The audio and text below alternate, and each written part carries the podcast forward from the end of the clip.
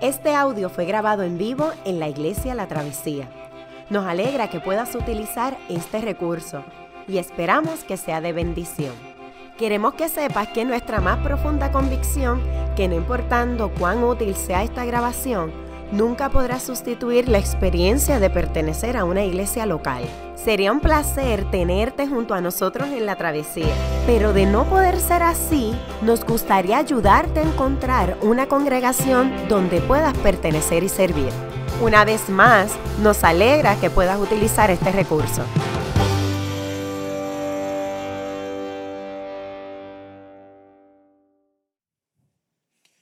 Días, vamos a leer en Proverbios capítulo 11, versículo 1 a 7.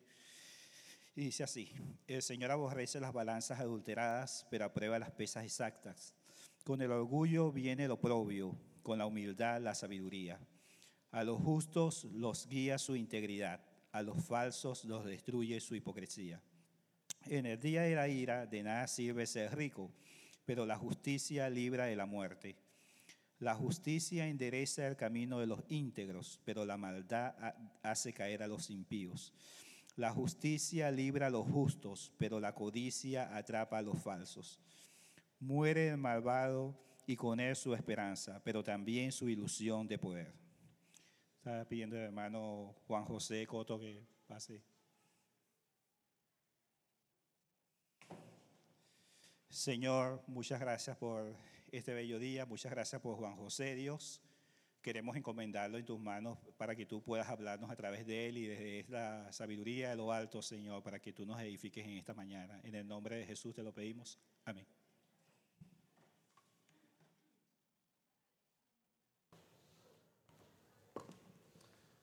Muy buenos días, puede tomar asiento.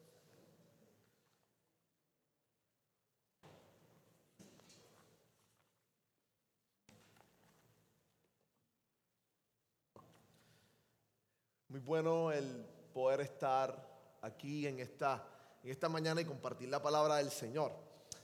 Así que Dios bendiga a los valientes y bravos que vencieron la lluvia, que decidieron estar con nosotros y disfrutar de, este servicio de adoración al Señor.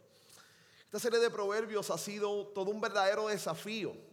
Este, nos ha enfrentado con algunos temas que retan no solamente al que los escucha, sino también al que se detiene a prepararlos para enseñarlos.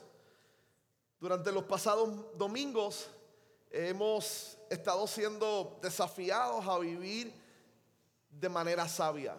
Y esto de alguna manera implica dimensiones en nuestra vida y en nuestro carácter que tal vez algunos de nosotros no nos habíamos detenido a explorarlas.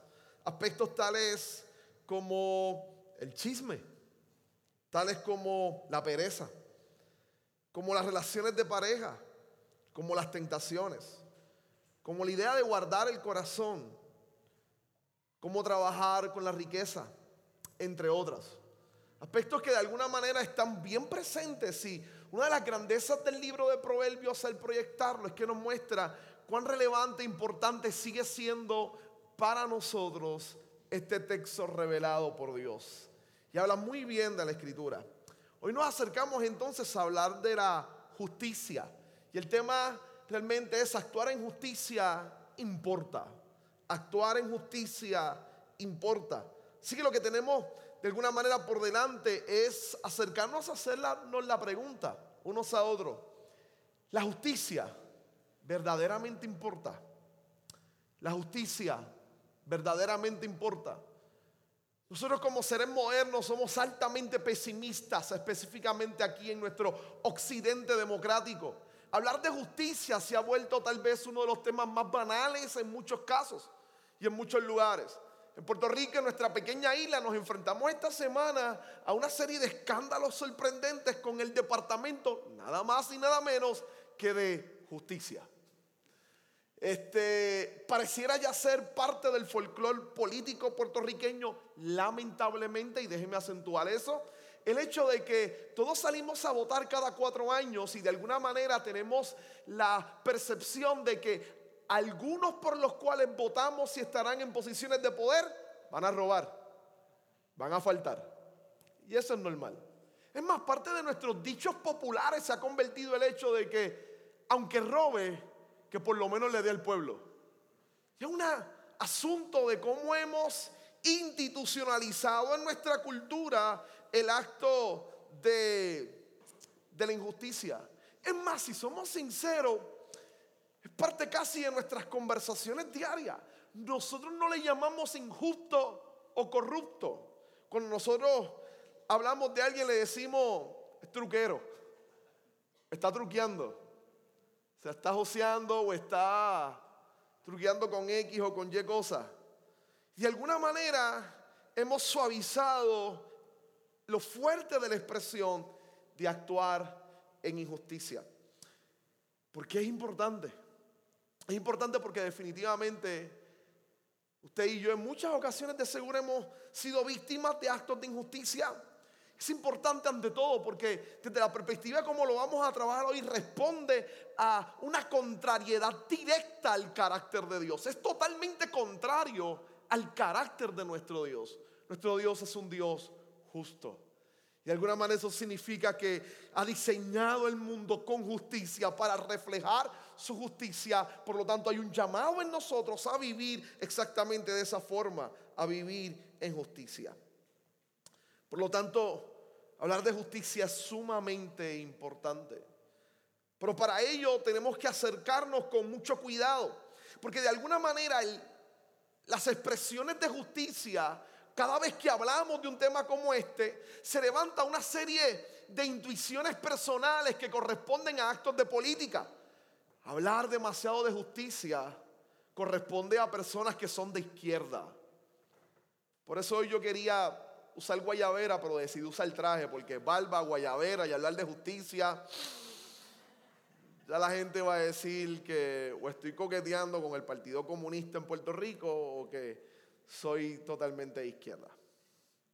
La idea es que de alguna manera nosotros logramos darnos cuenta que en la vida normal hay cosas que hay que entregarle a Dios. Que si Dios es el Dios de la vida, no solamente es el Dios de mi experiencia religiosa, es el Dios de la vida, a Dios no se le puede encerrar en los templos.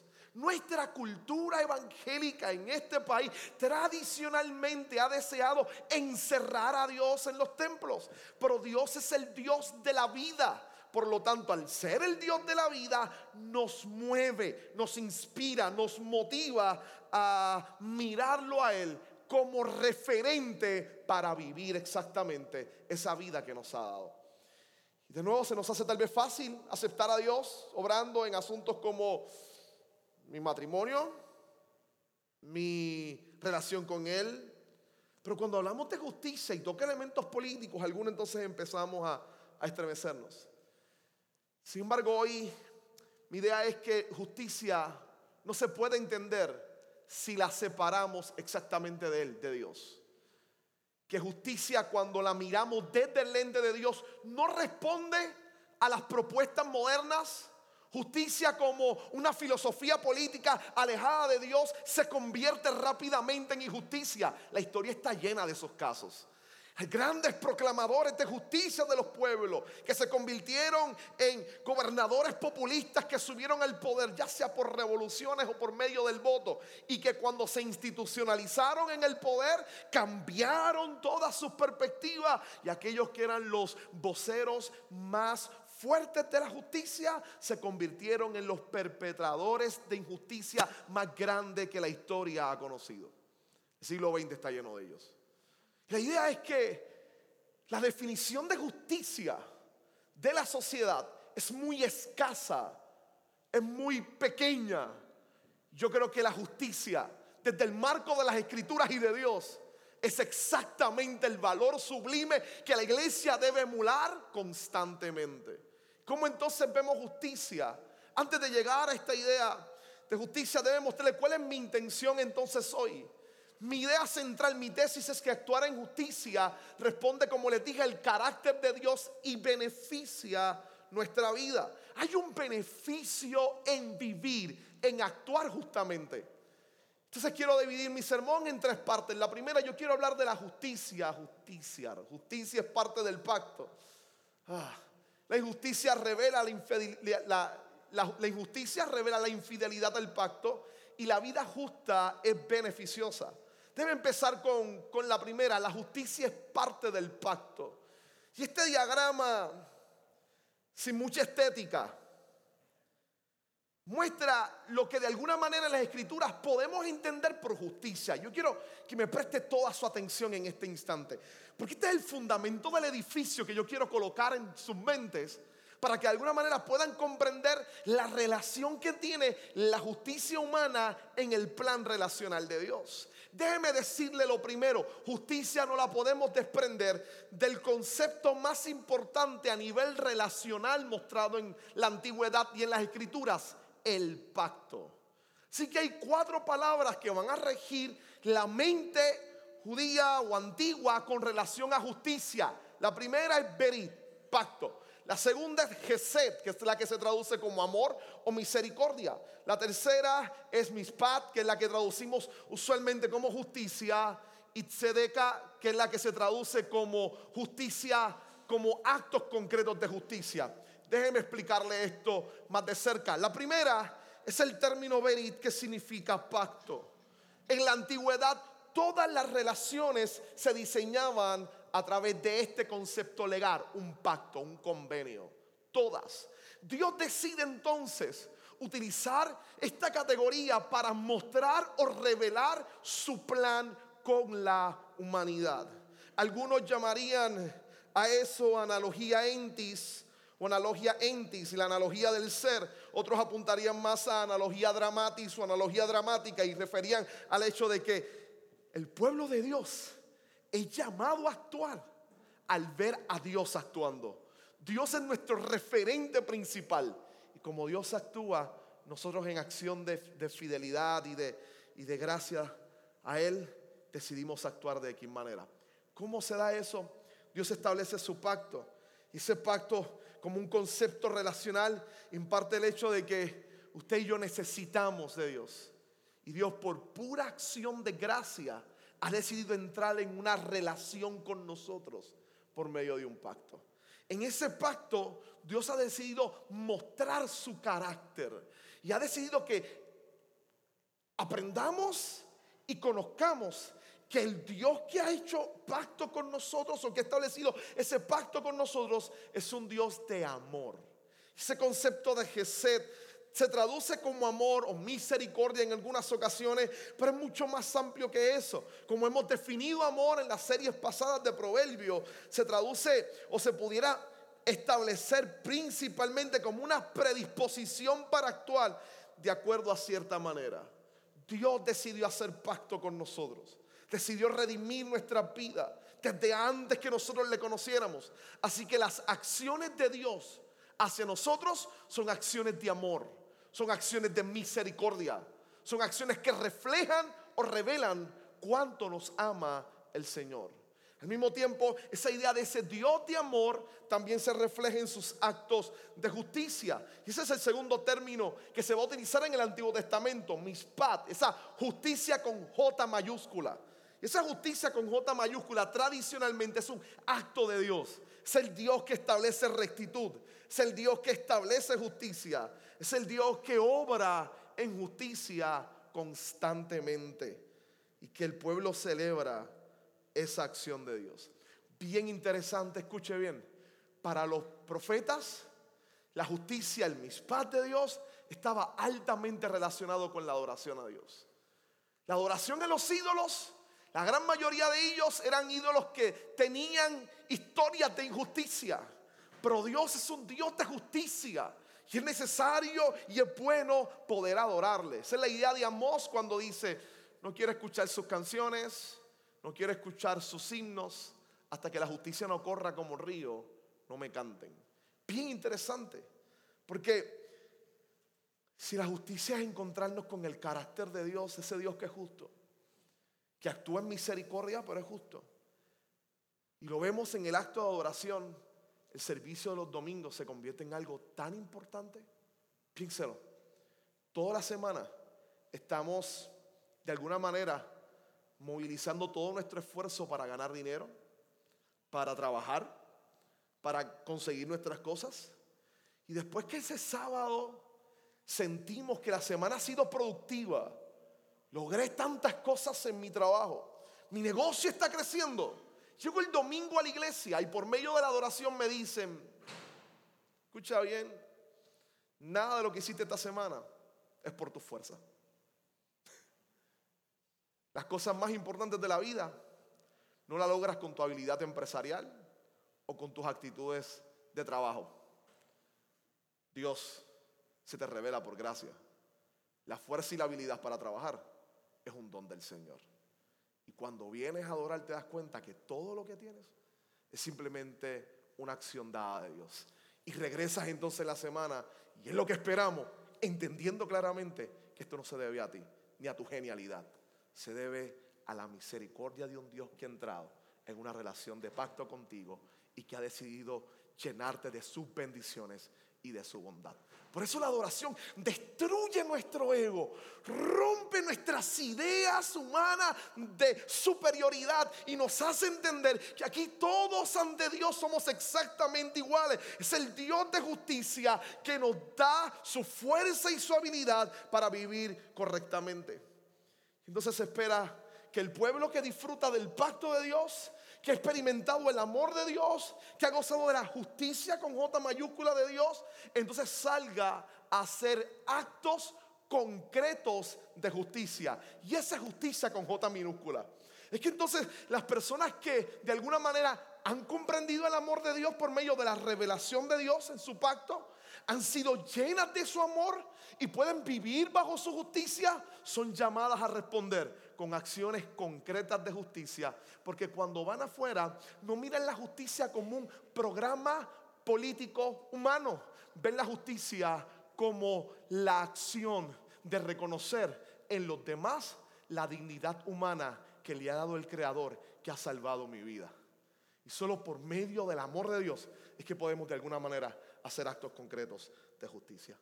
Eso usted lo va a ver constantemente en la Biblia es el Dios en el Sinaí que se revela frente a Moisés, lo pone este, en la hendidura de la peña, pasa delante de él y le dice, este, le revela quién es él y le dice, este, este es tu Dios, este es tu Señor, clemente y misericordioso, lento para la ira, grande en misericordia en mis paz, grande justicia le da la ley en el acto del pacto y envía entonces a Israel a vivir de manera distinta y diferente para gloria y honra del Señor. Entonces, de alguna manera, esto es lo que le da sentido y sostiene nuestras visiones de justicia ante Dios. Cuando entonces nos acercamos al texto nos damos cuenta que usted y yo, a pesar de eso, actuamos con acciones de injusticia.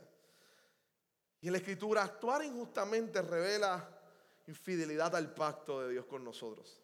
Infidelidad al pacto de Dios con nosotros. Mire el verso número 2 cuando empieza a hacer este, este acto. El Señor aborrece las balanzas adulteradas, verso 1, pero aprueba las pesas exactas. Lo que hace el escritor de Proverbios es que nos da un caso bastante común en la antigüedad. Es más, es bien interesante. Yo enseñaba historia antigua ah, en la escuela, a niños de escuela superior. Y recuerdo que uno de los de las acciones que hacíamos era que los ponía a leer sobre los escritos o la literatura más antigua, específicamente cuando se empieza a escribir en tablas de arcilla. Algunos de los, déjeme contarle, algunos de los de las tablas de arcilla más antiguas que tenemos, específicamente del pueblo de Mesopotamia o de Ur, este, interesantemente no son sobre aspectos religiosos.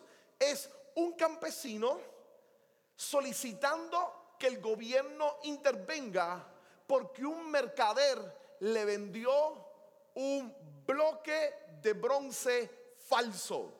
La mezcla la habían hecho mal y él se estaba quejando. Así que desde la antigüedad vemos personas truqueando y haciendo este tipo de cosas, como decimos nosotros. El verso entonces presenta a alguien que adultera las balanzas Alguien que busca salir beneficiado haciendo un acto de injusticia. Cuando yo veo este texto, tengo unos recuerdos muy gratos para mí. Esa es mi abuela. Pasó a morar con el Señor hace menos de un año. Este, todos los veranos, nosotros, todos los primos, servíamos de los guardaespaldas de abuela, porque íbamos por todo el barrio y era casi obligatorio recoger latas. Porque abuela trabajó toda su vida principalmente cosiendo hojas de tabaco este, para hacer cigarros, etc. Estudió un tercer grado, así que no sabía contar muy bien. En tercer grado la sacaron de la escuela, tuvo que hacerse cargo de sus hermanas menores, empezó a tener hijos muy temprano en edad. Este, así que abuela decidía recoger latas y en verano todos los primos nos íbamos con abuela por todo el barrio a buscar en todos los lugares, en el negocio al lado, donde vendían cerveza, en las casas, abríamos, sacábamos lata para que ella no se cortara y entonces la llevábamos. Y después llegábamos a la casa y era tomar las latas, parárselas encima, entonces meterlas en una bolsa, amarrar bien la bolsa y tenerlas allí. El segundo paso era el interesante, era que sabíamos que todos los jueves en la mañana venían los que compraban aluminio. Y entonces ellos se paraban y sacaban la pesa. lo primero que mis primos le decían, nosotros nos paramos especialmente como adolescentes, sacábamos un poquito el pecho, como chicos de barrio, ¿no? Estamos el corilla ahí en el barrio y dijo, ok, muéstrame la pesa, papá. La chequeábamos, a ver si estaba abierta y si tenía un imán adentro. Pero un imán para que no subiera demasiado y así poderle cobrar. Y sabían que ella era ancianita.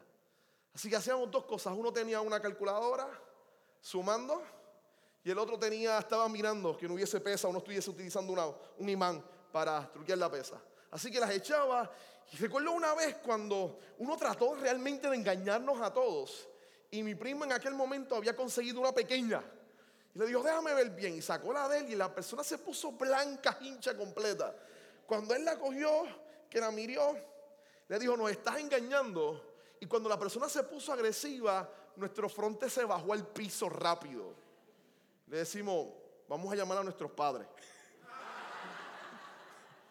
nuestros papás van a venir y estás truqueando con la mamá de ellos. Entonces, ahí automáticamente él se fue. Este, este era bien común. Era sumamente común el acto de, de engañar.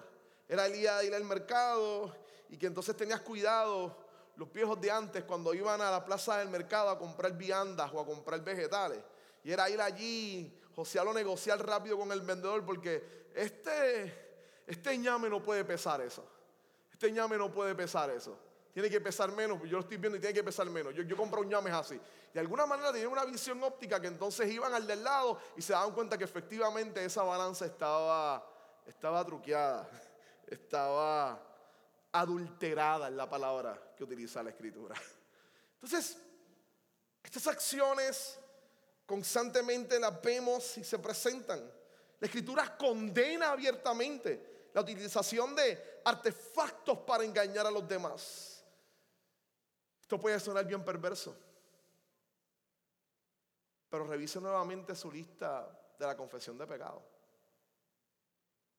Y va a ver lo mismo operando de diferentes maneras. Es el dueño del dealer.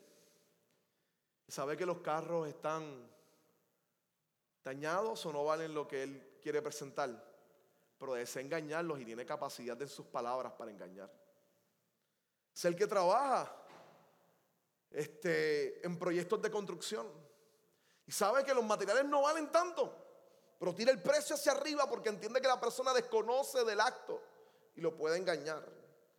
Es el vendedor que sabe que su producto realmente no funciona, pero su deseo de dinero lo lleva a montar todo un argumento sostenido en mentira para que la persona se crea que su producto es el mejor y debe ser consumido.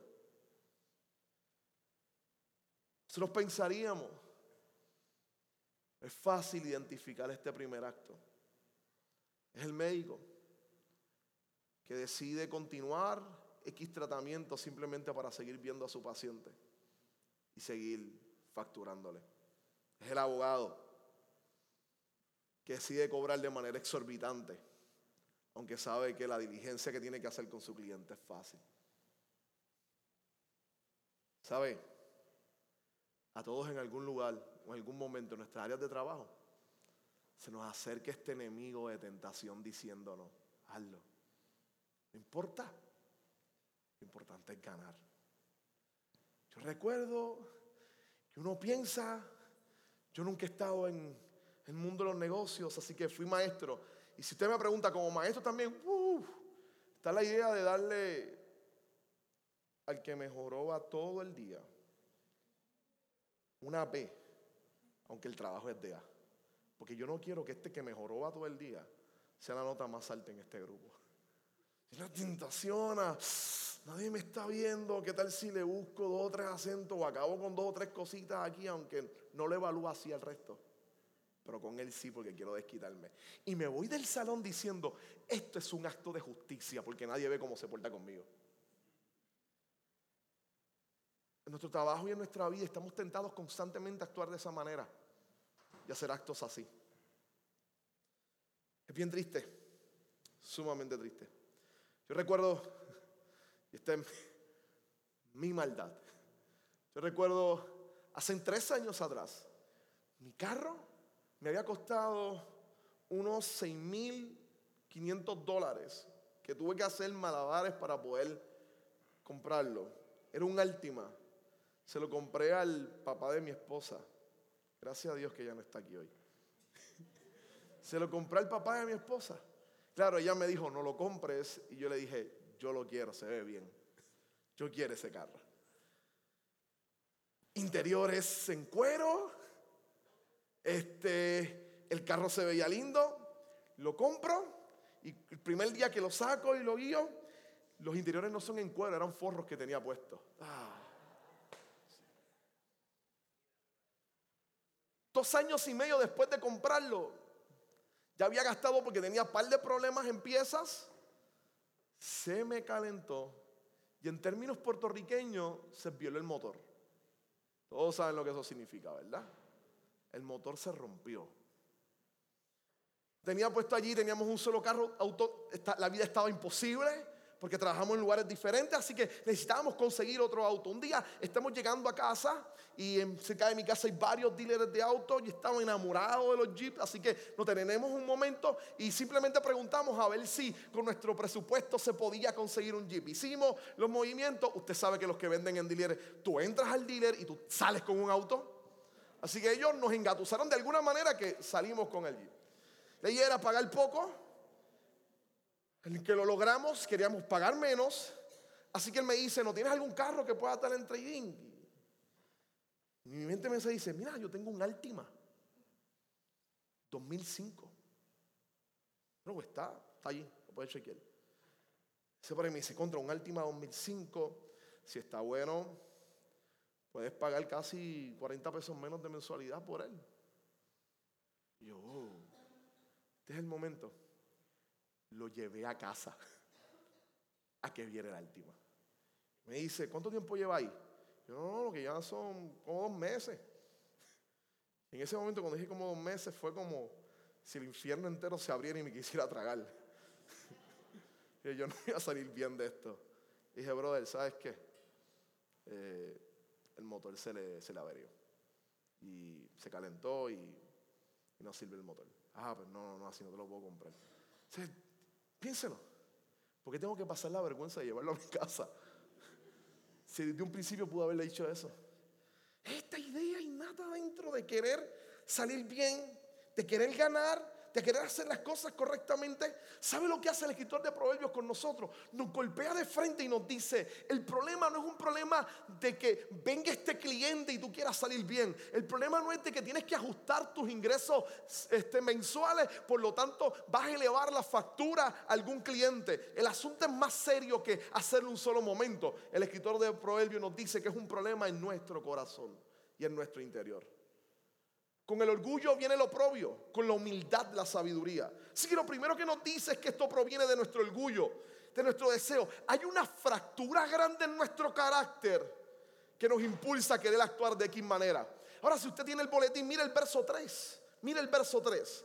A los justos los guía su integridad, a los falsos los destruye su hipocresía. Que automáticamente entonces el escritor de Proverbios nos dice, ¿sabes cuál es el problema? El problema es que el que actúa ahí tiene una falta de integridad.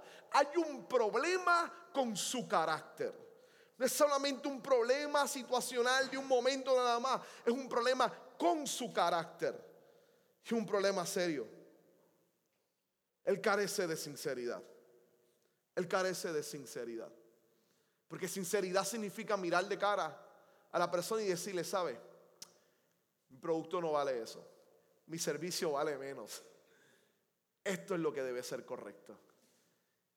Escuche bien la etimología popular, esta es una tradición popular. Dicen que la etimología de la palabra sinceridad, aunque hay debates en la academia ahora, este, algunos apuntaban a que provenía la, palabra, la etimología de sinceridad, provenía de, desde lugares como la antigua Roma. Cicerón es uno de los primeros que lo utiliza. Y provenía directamente del mundo del negocio. Tú ibas a una tienda de un alfarero y le pedías una vasija y los expertos en vacías, cuando iban a comprarlas, las tomaban, buscaban dónde estaba el sol, la colocaban donde estaba el sol y empezaban a darle vueltas. A ver si los rayos del sol le permitían mirar algo extraño. Necesitaban visibilidad. ¿Por qué? Porque en la antigüedad tomaban vasijas que se rompían, las pegaban entonces con barro, le untaban cera alrededor y las volvían a pintar. Y las ponían en el estante y parecían nuevas el sol lograba penetrar la cera y darte cuenta de las cicatrices que tenía interna la vasija. Y entonces el vendedor le decía, yo no la quiero, quiero una vasija sin cera, sin cera, que no tenga cera alrededor. Yo quiero una que no se esté, no se haya quebrado y que no esté rota.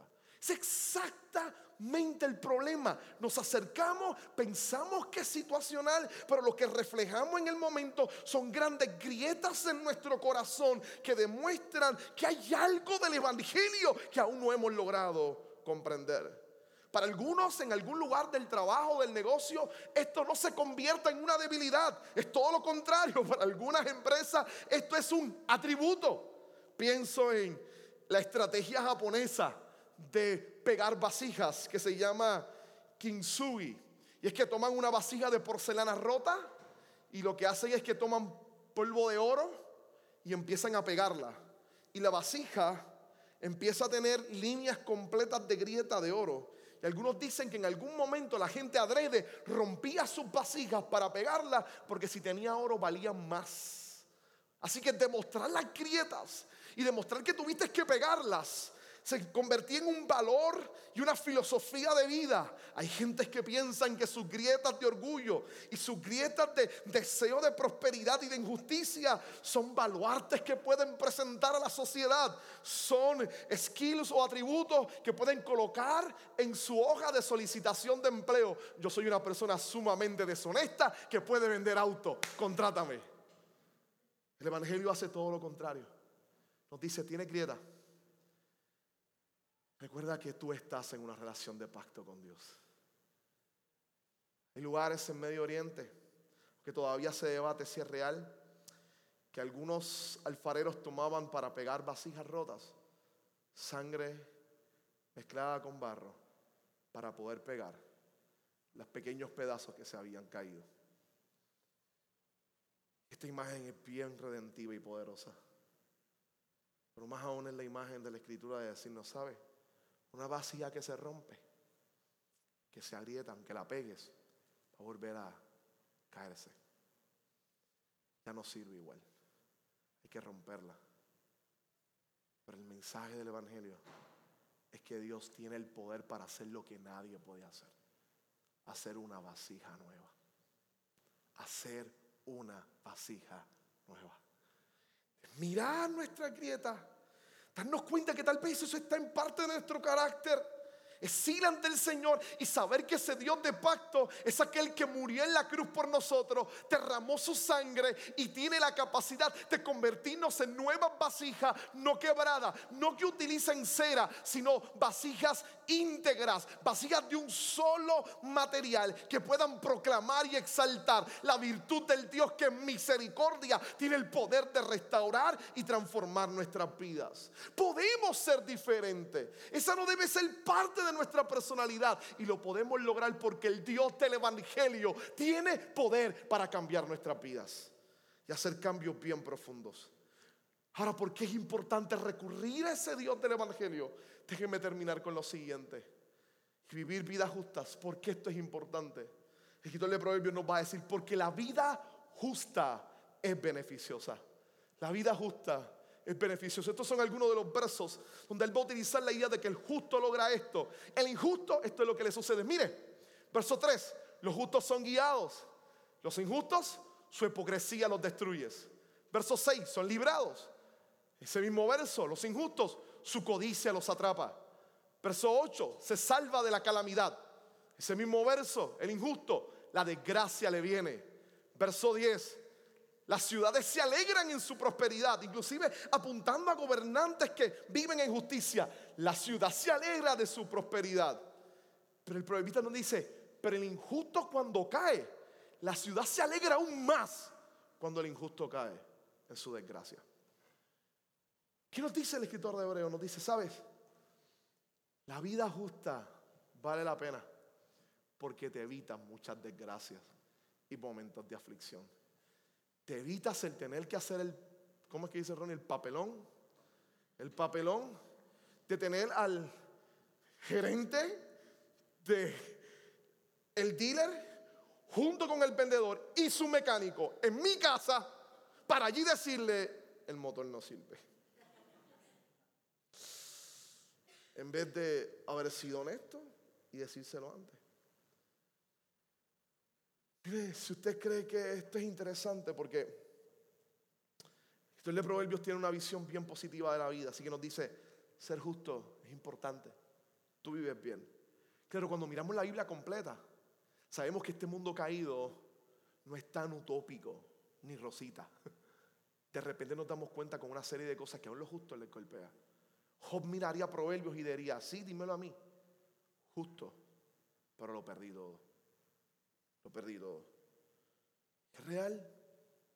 ¿Para dónde está entonces apuntando el escritor de Hebreo, de Proverbios? El escritor de Proverbios no está diciendo que el que es justo, todo en la vida le va a salir bien. No, tal vez tenga muchos problemas, tal vez tenga que enfrentar muchas dificultades. Ahora, escuche bien iglesia, vivir justamente sí te evita problemas. Problemas vas a tener, pero que no sean por injusticia. Que no sean por injusticia. Si quiere, pregúntale a los dirigentes que provocaron el desplome de, la bolsa de valores en Estados Unidos en la primera década del 2000. ¿Quiere ver cómo la injusticia produce crisis necesarias? Pregúntele a los dueños del Ciperle. Pregúntele. Si cobrar el IVO y no pagarse la hacienda no proviene de desgracia. Ese negocio ícono de la zona está destruido y ahora están levantando un Popeye. Entonces, pregúntele, pregúntale a los gobernantes que en su arrogancia piensan que nunca van a ser cogidos o tomados. Y cuando salen de sus cuatro años de gobierno, el partido que viene termina fundiendo su existencia y su carrera completa. Piénselo. ¿Vale la pena enfrentar dolores y desastres como este? Lo que nos dice el escritor de Proverbios es que tarde o temprano el injusto termina siendo revelado. Pero el justo puede descansar tranquilo y gozar de que sus acciones representan al Dios de la vida y al Dios de gracia. Y por lo tanto, esas condenaciones no las van a experimentar. ¿Qué vas a hacer esta semana? Ese es el desafío. ¿Qué vas a hacer esta semana? ¿Cómo vas a vivir? ¿Qué tal si tomas ese boletín con el texto y la oración y la haces tuya toda la semana? ¿Qué tal vez si empezamos a apuntar algunas áreas en nuestra vida que reflejan acciones de injusticia. Y en vez de soñar, aunque podemos seguir soñando con cambios grandes y estructurales y gubernamentales, ¿qué tal si empezamos nosotros mismos como ciudadanos a vivir vidas que reflejen el acto de justicia de Dios? ¿Cómo hacerlo? A pesar de nuestras grietas, en breve Ronnie va a pasar por aquí. Nos va a presentar la cena y nos va a decir que solo Cristo, su amor y gracia, nos da poder para salir esta semana y vivir exactamente de esa forma.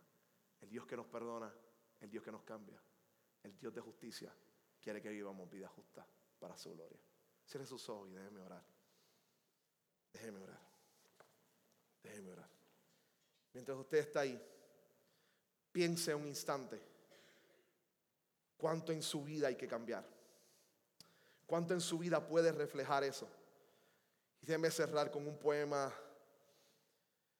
de una poetisa latinoamericana, Julia Esquivel.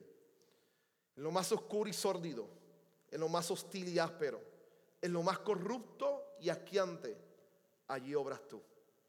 Por esto tu Hijo bajó a los infiernos para transformar lo que no es y para depurar lo que cree ser. Esto es esperanza. Y ese es el Evangelio. Es el que transforma nuestra vida, nos hace vivir para gloria del Señor. Padre, gracias por este tiempo, por tu palabra, por proverbios, por este momento de acercarnos a la Escritura y que sean ellas las que dirijan nuestra vida. Rogamos y solicitamos tu dirección para vivir la vida como personas justas, como personas que de manera agradecida puedan decir, gracias por tu pacto conmigo en Cristo Jesús. Gracias por tu amor, por aquel que dijo, yo soy ese amor que redime. Gracias porque nosotros vivimos vidas pecaminosas, sin embargo Jesús decidió morir por nosotros en la cruz. Ser justificados por medio de Cristo nos ayuda entonces a vivir vidas justas para tu gloria. Gracias porque se puede. Ayúdanos a mirar esta serie de proverbios y a no renunciar a tu sueño de vivir la vida de esa manera. Ayúdanos a esta semana a crear conciencia y solicitarte que nos permita ser justos en todos los aspectos de nuestra vida. En el nombre de Jesús te lo pido. Amén. Amén. Gracias, Juan José. Qué bueno que pudiste escuchar esta grabación. ¿Qué tal si la compartes con otros? Recuerda que hay muchos más recursos en nuestra página latravesía.org, donde también puedes realizar un donativo. Dios te bendiga.